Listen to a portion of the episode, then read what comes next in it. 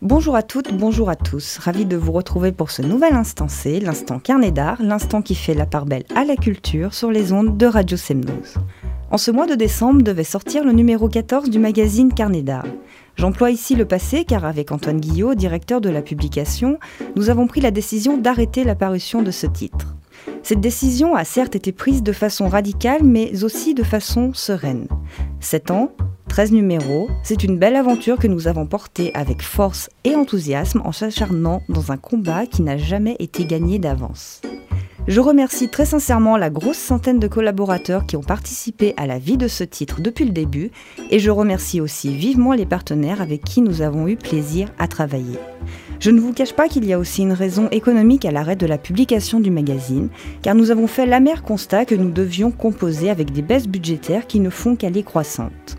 À mon sens, cela reflète un état quasi généralisé dans le milieu de la culture et de la presse, mais aussi celui des arts plus généralement, où il nous faut toujours faire plus avec moins de moyens.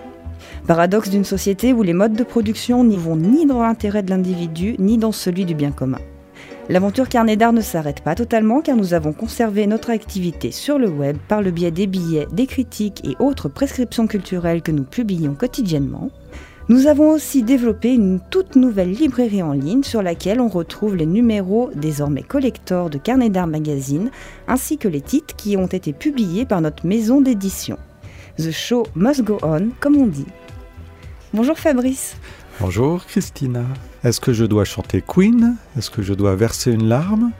Il n'y a pas de larmes à verser, parce que je l'ai dit, c'est une décision qui est à la fois radicale mais aussi euh, sereine. Ou euh, si je devais en dire un peu plus, je joins Antoine Guillot à cette parole, euh, on est arrivé au bout d'un certain cycle. Voilà, on termine avec le numéro 13, l'identité, ce qui n'est pas tout à fait anodin pour nous comme thématique.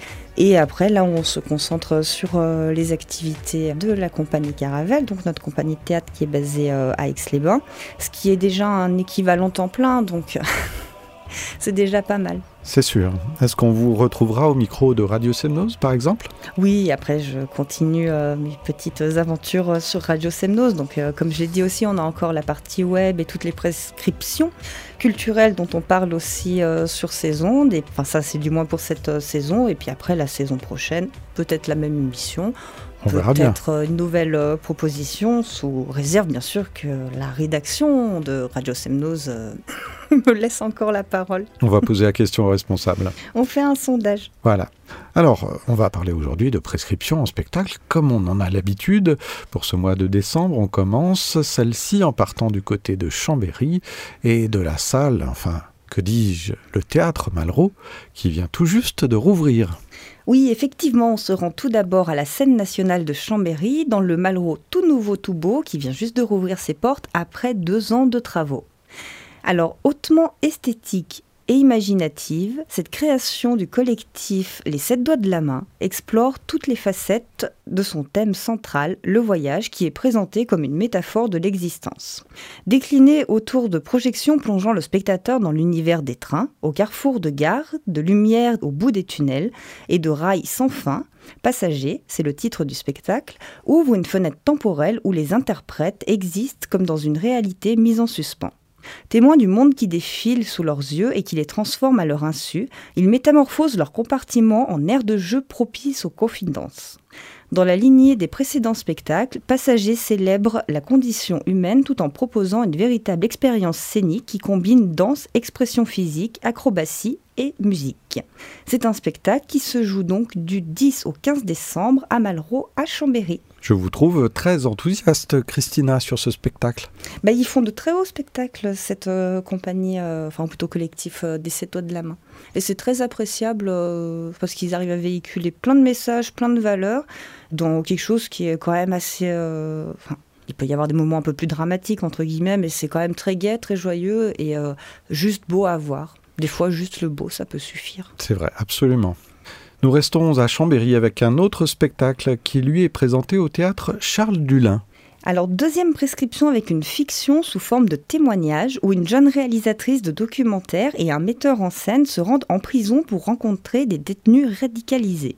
Ils décident de les faire travailler sur un spectacle autour de Jalaluddin Rumi, un poète mystique du XIIIe siècle. Là, ils font la rencontre de Nour Assil, jeune détenu syrien au parcours singulier. Ô toi que j'aime est sous-titré Ou le récit d'une apocalypse. Une apocalypse qui peut être envisagée comme la fin du monde, mais aussi comme une révélation pour les protagonistes. Auteur et metteur en scène d'origine syrienne, Fida Moïsen invite le public à un voyage poétique et gorgé d'espoir où se mêlent le réel, l'intime, l'irrationnel et le tragique.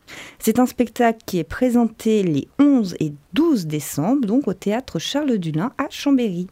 Nous nous rendons maintenant à Annecy, ou plus précisément au Théâtre des Collines, sur le plateau de Renoir, pour un spectacle de nouveau cirque accessible dès l'âge de 7 ans effectivement du nouveau cirque avec le spectacle Rohol de la compagnie Circus Morsa, où deux êtres à la dérive tentent de refaire leur monde échoué sur scène comme sur une île, à partir de quelques restes de leur ancienne vie constituée de bois, de carton ou encore de plastique. Ils essayent de construire, mais tout reste instable. Malgré les échecs, ils continuent de chercher les précieux moments d'équilibre, les moments où tout va bien, où l'on se sent vivant, sans condition, ensemble ou seul. Le public est amené dans un univers intime et fragile où il est question de savoir si c'est en construisant que l'on détruit ou si c'est en détruisant que l'on construit. Ici, une seule date à retenir qui est le 13 décembre sur le plateau de Renoir du Théâtre des Collines à Annecy. Restons à Annecy et prenons la direction de Bonlieu Scène Nationale pour un rendez-vous que vous attendez, Christina, avec impatience, la dernière création en date de Pipo d'Albono. Oui, alors Pippo del Bono livre ici une œuvre en mouvement, un poème sincère et désenchanté, une danse allégorique, une évocation de la fragilité et de l'évanescence des moments de joie. La voix du metteur en scène et acteur italien caresse, hypnotise et révèle la force et la tendresse qui l'animent, tout autant qu'elle laisse poindre l'enfer qui le tient en étau. Avec une vitalité fiévreuse, il incite au dépassement de la peur et de la fugacité des choses. Lui qui, habité par le mal depuis longtemps, est la preuve qu'il est possible de vivre une existence minée de souffrance.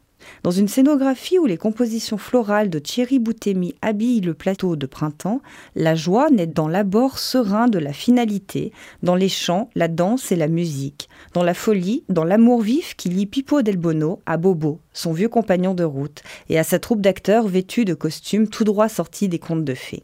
Tel un rite, chaque représentation offre un geste unique qui crée un lien entre ceux qui agissent et ceux qui regardent, comme dans une respiration commune. Il y a deux dates à retenir qui sont les 17 et 18 décembre à Bonlieu Scène Nationale à Annecy. Et comme l'a mentionné Fabrice, j'attends ce spectacle avec impatience et je vous le conseille fortement. Oui, sachant que Bobo eh bien, a pris le large, lui. Hein. Oui. Il n'est plus de ce monde. Mais il est toujours présent dans les spectacles de Pipo d'Albono. Toujours présent. Et puis, euh, c'est. On va pas prendre 10 euh, minutes pour en parler, mais c'est une très belle histoire, même sur la rencontre euh, entre ces deux écorchés de la vie, si je peux me permettre de dire ça. Repartons vers le bassin chambérien et plus précisément à la ferme de Bressieux de Bassin pour une exposition qui donne carte blanche aux enseignants de une école située au Bourget du Lac. Oui, alors comme vous l'avez dit Fabrice, l'ENAI, c'est une école qui est située au Bourget du Lac et qui propose des formations liées aux arts appliqués et à l'image, à la fois ambitieuses et singulières. Les personnes qui portent cette école sont dans un mouvement perpétuel pour construire les parcours des étudiants. Pour eux, rien n'est jamais figé donc, et ils s'inscrivent dans une dynamique où il s'agit de former certes de bons techniciens, mais aussi des êtres conscients et critiques sur le monde qui les entoure. Dans ces métiers liés à la création, ce type de démarche est nécessaire et révèle une réelle volonté pour l'école d'avoir une équipe pédagogique pluridisciplinaire. Pour cela, l'école travaille avec des personnes issues du monde professionnel et qui transmettent avec passion tous les pans de leur métier aux étudiants. L'ENAI fête cette année ses 20 ans d'existence et en lien avec cet anniversaire, l'école est invitée par la ferme de Bressieux en donnant carte blanche aux enseignants pour une exposition qui s'annonce dans un esprit tout aussi singulier que celui de l'école. Ainsi, c'est à la fois une immersion dans les activités des enseignants ainsi que dans leur univers personnel qui est envisagé. Au croisement des arts, qu'ils soient graphiques ou qu'ils soient numériques, je recommande vivement cette expo qui apportera de l'eau au moulin pour le spectateur désireux d'en savoir plus sur les mécanismes de la création et de l'enseignement artistique aujourd'hui.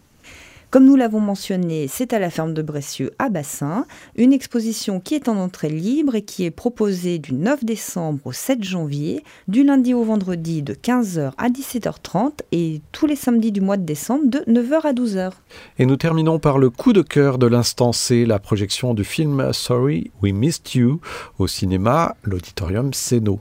Dans ce film, Ken Loach aborde les thèmes qui lui sont chers la précarité, la détresse et la culpabilité. Nous suivons la vie de personnages perdus dans le cercle vicieux du toujours plus. Son personnage, Ricky, chef de famille, croit naïvement que tout peut recommencer, mais il est très vite rattrapé par les dettes, les erreurs, l'impossibilité à tenir le rythme. Alors tout se disloque. Les enfants se révoltent et perdent pied, son épouse s'éloigne et la famille implose. Ce film est émouvant, il implique une empathie avec des personnages dans lesquels nous nous projetons assez facilement. Ken Loach y fouille tous les méandres de la destruction sociale à travers une dénonciation des mécanismes et de l'exploitation de la classe ouvrière et des cadences infernales imposées. Autant de sujets qui pourront être débattus suite à la projection du 8 décembre à 17h30 à l'auditorium Seno. Une projection donc et un débat qui sont animés par Alain Laplante pour Carnet d'art. Et à noter aussi une autre projection prévue, elle, le 15 décembre à 20h30. C'est sûr que quand on a vu ce film, on ne regarde plus du tout de la même manière les livreurs. Et en cette période de fête, je pense que c'est la bonne occasion pour le coup. Oui, des personnes qui sont à considérer. Moi, j'ai vu une salve de Uber Eats, Deliveroo, enfin toutes ces petites entités euh, qui euh, exploitent, je me permets, des gens qui vous livrent chez vous à vélo. Et j'ai trouvé ça, enfin cette mécanique euh, assez absurde en fait. Oui. On se quitte de façon beaucoup plus légère en musique avec l'Orchestre Philharmonique de Prague et le titre Carol of the Bells, dont vous allez nous dire quelques mots, Christina. Oui, alors c'est une œuvre chorale miniature composée en 1916 par l'Ukrainien Mirola Leontovitch pour célébrer le Nouvel An païen. Cette composition est caractérisée par l'utilisation d'un motif répétitif à quatre notes que l'on appelle ostinato. Donc voilà pour ces quelques clés euh, de lecture pour ce mignon chant de Noël avec lequel nous finissons cette émission. Ah, quand vous dites euh, mignon, Christina, moi je pense euh, licorne. Non, mais là c'est beau, elle est belle cette chanson de Noël. Donc vous étiez sincère Oui, j'étais sincère. Ah ben c'est beau. Alors nous écoutons Carol of the Bells. Merci Christina, bonne fête et à l'année prochaine. Merci, à vous aussi. Merci beaucoup.